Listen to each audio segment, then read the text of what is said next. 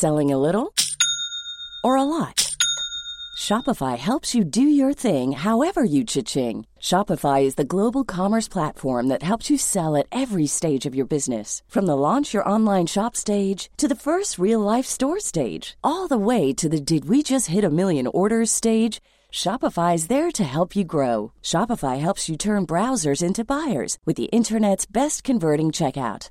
36% better on average compared to other leading commerce platforms because businesses that grow grow with Shopify. Get a $1 per month trial period at shopify.com/work. shopify.com/work. En revenant à la lampe à huile, je ne crois pas au modèle Amish. Uh, there is one more thing. Don't try to be too smart. Pay taxes when, when you have to pay taxes. Je ne peux pas répondre à, à, votre question, Monsieur le Président, parce que je n'ai pas de monde connecté. And that was a big mistake, and I'm sorry. Welcome to the Cybertruck Unveil. Voilà, je suis localisé en Allemagne. Signaux faibles, le podcast de siècle digital qui décode l'actualité du numérique. Bonjour à toutes et à tous, nous sommes le vendredi 7 octobre 2022. Aujourd'hui, quatre actualités sont au programme, un programme que je vous dis maintenant avec le sommaire, et on commence avec Horizon Worlds, le métavers de Meta qui a tellement de bugs que même les employés de Meta ne l'utilisent presque pas. Crypto-monnaie ensuite avec Binance qui estime que 100 millions de dollars ont été volés dans un piratage de blockchain. Nous parlerons aussi de Samsung et AMD qui s'attendent à une chute de leurs revenus à cause du marché des semi-conducteurs notamment, peut-être le signe d'un retour à la normale. Et enfin, Spotify fait le ménage dans ses podcasts originaux. Voilà pour le dernier programme de la semaine. Allez, c'est parti tout de suite avec Horizon Worlds. Est-ce que Meta n'est pas en train de faire fausse route? La question peut se poser en tout cas devant les difficultés qui s'accumulent, d'autant plus que selon une note interne obtenue par The Verge, le métavers de Meta souffre de tellement de problèmes de qualité que même les équipes de l'entreprise ne l'utilisent pas beaucoup. Ce métavers porte le nom d'Horizon Worlds et c'est un peu l'application phare de Meta depuis son choix de s'axer sur les mondes virtuels. Et donc dans Horizon Worlds, vous pouvez, si vous ne le savez pas, construire et interagir dans des mondes virtuels et vous apparaissez sous la forme d'un avatar sans jambes. L'avatar de Mark Zuckerberg lui-même, récemment posté sur les réseaux sociaux, est devenu un mème. La plateforme a été lancée en décembre 2021 avec le casque de réalité virtuelle Quest. Dans l'une des notes de service aux employés du 15 septembre, le vice-président du métavers de Meta, Vishal Shah, a déclaré que son équipe voulait améliorer la qualité pour le reste de l'année pour, je cite, s'assurer que nous résolvons nos écarts de qualité et nos problèmes de performance avant d'ouvrir Horizon à plus d'utilisateurs. Meta dépense des milliards et des milliards pour développer son métavers. Au cours de cette année, il a atteint les 300 000 utilisateurs. Un lancement web était aussi prévu mais vu les notes internes, il sera probablement repoussé. Vishal Shah a également expliqué que, je cite encore, Actuellement, les commentaires de nos créateurs, utilisateurs et beaucoup d'entre nous dans l'équipe sont que les problèmes de stabilité et les bugs rendent trop difficile pour notre communauté de faire l'expérience de la magie d'Horizon. Et c'est vrai qu'au regard de certains des concurrents de Meta, la qualité d'Horizon, bah, elle pâlit. Hein. Les avatars dans Fortnite sont par exemple bien plus développés et bien mieux conçus. Et selon les notes internes, l'un des problèmes clés d'Horizon, c'est que les employés de Meta eux-mêmes ne l'utilisent pas autant qu'ils le devraient. Vishal Shah a notamment posé deux questions aux employés. Pourquoi n'aimons-nous pas tellement le produit que nous devons utiliser tout le temps? La simple vérité, c'est que si nous ne l'aimons pas, comment pouvons-nous nous attendre à ce que nos utilisateurs l'aiment? Bon, c'est assez explicite, hein, je crois.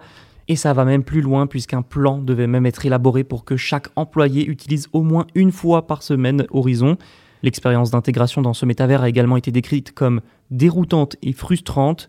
Des problèmes de flexibilité entre les différentes équipes en charge du développement d'Horizon Worlds ont aussi été évoqués. Alors est-ce que tout ça remet en question les métavers et la direction prise par Meta? Pas forcément, mais en tout cas le géant américain a enregistré la première baisse de son chiffre d'affaires de son histoire en juillet. Et en août, on a appris qu'il avait emprunté 10 milliards de dollars et qu'il s'est donc endetté pour la première fois de son histoire, là aussi. Les investisseurs commencent eux à s'impatienter. En tout cas, une chose est sûre, les équipes de Meta vont devoir mettre les bouchées doubles si elles veulent convaincre les utilisateurs d'aller sur Horizon Worlds. Binance, célèbre plateforme de crypto-monnaie, a déclaré jeudi soir que 100 millions de dollars ont probablement été volés à la suite d'un piratage sur son réseau de blockchain Binance Smart Chain. Le réseau a temporairement suspendu les transactions et les transferts de fonds après la détection d'un pont entre deux blockchains. Changpeng Zhao, le directeur général de Binance, a déclaré sur Twitter que le problème concernait BSC Token Hub, un pont interchaîne alors, c'est quoi un pont interchaîne? Eh bien, ces ponts servent surtout à transférer des crypto-monnaies entre les différentes blockchains pour résoudre le problème de l'interopérabilité dans le monde des crypto-monnaies. Tout en s'excusant pour le désagrément, il a aussi précisé que le problème était contenu maintenant et que les fonds étaient sécurisés. Les piratages de crypto-monnaies deviennent eux de plus en plus courants et souvent pour des sommes assez astronomiques comme c'est le cas ici, 100 à 110 millions de dollars quand même. Mais il faut aussi noter que les piratages par pont interchaîne sont devenus un phénomène courant. En août, par exemple, des pirates ont volé 190 millions de dollars de crypto-monnaies grâce au pont interchaîne Nomad. Un pirate informatique avait exploité une vulnérabilité lors d'une mise à jour de la plateforme et depuis le début de l'année, quasiment 2 milliards de dollars en crypto-monnaies ont été volés par des attaques sur des ponts interchaînes. La question de la sécurité de ces transactions de cryptoactifs va donc se poser de plus en plus ça pose aussi la question de la nécessité d'une régulation. Ces systèmes euh, soi-disant décentralisés vont être de plus en plus régulés autour du globe par la Chine, par les États-Unis ou surtout par l'Union européenne. Ce genre d'affaires risque en tout cas de renforcer les convictions des législateurs favorables à une régulation du secteur. Samsung et AMD s'attendent à une baisse de leurs revenus et c'est la faute du secteur des semi-conducteurs en partie mais si c'était en fait le signe d'un retour à la normale de ce marché. Au troisième trimestre, Samsung devrait voir une chute de ses bénéfices. Ça montre déjà que les principales entreprises de semi-conducteurs ressentent les effets de la réduction de la consommation et de la forte inflation. Aujourd'hui, le géant coréen a expliqué prévoir un bénéfice d'exploitation de 7,7 milliards de dollars. Alors, c'est déjà pas mal, oui, mais en soi, c'est une baisse quand même de 32% par rapport à l'année dernière. Notons quand même pour relativiser que le chiffre d'affaires devrait lui augmenter d'une année sur l'autre. Les résultats estimés sont donc bien inférieurs à ce qui était attendu initialement, mais les estimations des experts étaient en fait déjà beaucoup trop élevées au regard de la situation du marché des semi-conducteurs. Ce dernier connaît depuis quelques mois une forte baisse des prix, une situation qui vient s'ajouter à l'augmentation du dollar, qui fait donc augmenter l'achat des matériaux et des composants des produits électroniques. Et Samsung n'est pas la seule entreprise de semi-conducteurs dans ce cas-là. AMD a également baissé ses prévisions de revenus pour le troisième trimestre. De son côté, ça viendrait plutôt du marché des PC. Les expéditions en PC subissent certaines de leurs baisses les plus fortes depuis des années. La baisse des expéditions va atteindre 12,8% en un an. Samsung est le plus grand constructeur de puces au monde, c'est donc une référence pour le marché. La situation et l'évolution de Samsung est donc un bon indicateur pour les autres acteurs du marché. Donc pour résumer, la baisse des prix des puces et de la consommation de produits technologiques utilisant des puces est en partie responsable de cette situation de Samsung et de AMD. Rappelons quand même la situation justement de ce marché. Le secteur des semi-conducteurs a connu une augmentation fulgurante avec la pandémie et l'explosion de la demande en produits électroniques qui utilisent maintenant tous des puces. Ça a donné aux fabricants un grand pouvoir sur les prix, sans oublier la pénurie qui n'arrange rien. Mais depuis cette année, les prix commencent à baisser. Outre la crise économique, c'est peut-être le signe d'un retour lent et progressif à la normale sur ce marché. Mais ça, seul l'avenir nous le dira. Terminons ce dernier épisode de la semaine avec une actualité sur Spotify et les podcasts. L'entreprise suédoise a retiré et annulé 11 podcasts originaux de sa plateforme, des émissions produites par deux de ses studios et ça va donc impacter les studios Parcast et Gimlet. Surtout, ça implique au moins 5% de licenciements au sein des équipes de Spotify chargées des podcasts, selon le média TechCrunch. Il y aura également des réaffectations. Alors, quels sont les podcasts qui quittent la plateforme? Bon, je ne vais pas tous vous les citer, mais je vais quand même en dire quelques-uns. Il y a donc How to Save a Planet, Crime Show, Every Little Thing de Gimlet, ou encore Medical Murders, Female Criminals, entre autres, hein, du côté de Parcast.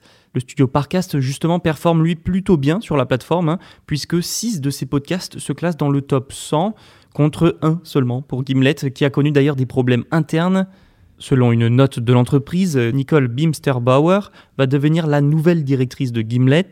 Liliana Kim sera quant à elle la nouvelle directrice de Parcast. Ce qu'il faut surtout noter, c'est qu'il s'agit de la toute première annulation groupée de podcasts de Spotify. Alors pourquoi prendre une telle décision? Apparemment, c'est pour renforcer sa gamme de podcasts originaux et exclusifs. On y trouve actuellement, euh, par exemple, des émissions comme Batman Unburied, Call Her Daddy et le nouveau The System de Kim Kardashian. Spotify semble donc vouloir éliminer les ratés, ceux qui marchent le moins bien, ceux qui libèrent de la place pour de nouveaux contenus exclusifs, que la société a d'ailleurs prévu d'annoncer dans les mois à venir, selon TechCrunch. Tout ça semble donc stratégique pour Spotify et ne semble pas remettre en cause la présence et le développement de podcasts, un format qui ne cesse quand même de se développer. Merci à tous d'avoir écouté cet épisode. Tous les autres sont à retrouver sur siècledigital.fr et les plateformes de streaming comme Spotify justement. Vous pouvez également vous abonner et nous laisser une note. À bientôt.